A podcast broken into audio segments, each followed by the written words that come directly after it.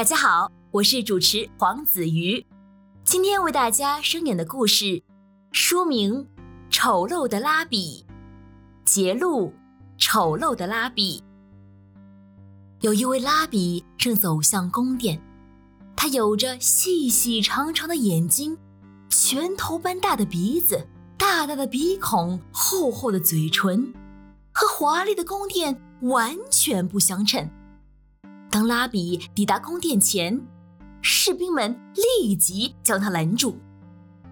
拉比平静的回答：“是皇后邀请我来的。”等到士兵们跟皇后确认后，才慢慢的把门打开。进入宫殿的拉比等了好久好久，才见到皇后。皇后一看见进入房间的拉比，就大声的笑了出来：“你，你就是国家最有智慧的拉比吗？我可是第一次看到像你这么丑的人，谁会相信这么丑的人？”居然会有伟大的智慧呢！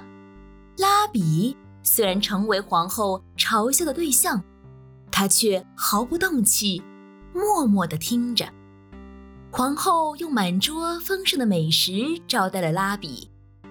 用餐的时候，一直不停的自我炫耀：“这金器皿是我最喜爱的，食物要盛在这里面才会好吃。”请尝一下世界上最珍贵的葡萄酒，这可是皇帝最爱喝的。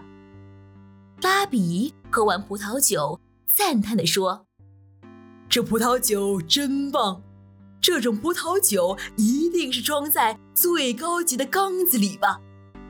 皇后支支吾吾地回答：“呃，葡萄酒好像是装在木桶里吧。”拉比露出惊讶的表情，说：“什么？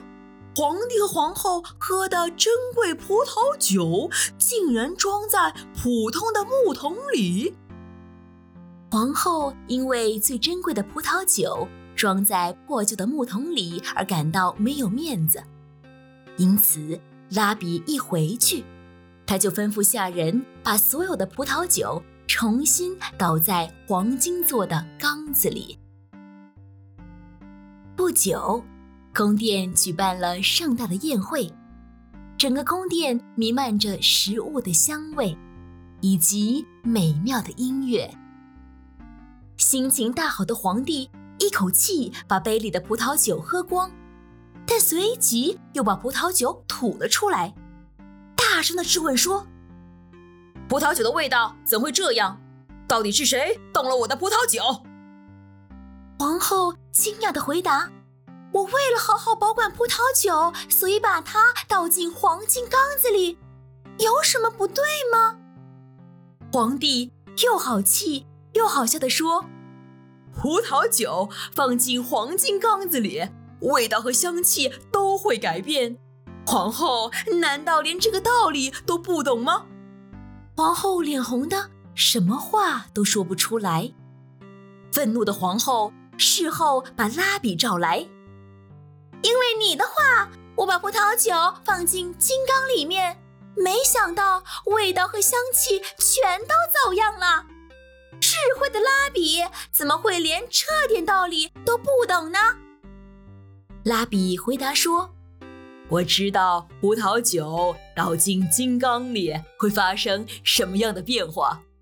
要保持葡萄酒的味道和香气，老旧的木桶最为合适。华丽的器皿并不会增加它的价值。皇后听了拉比的一席话，才体认到自己的错误。啊，我愚蠢的只在乎外表华丽。却不知道内在的智慧更重要。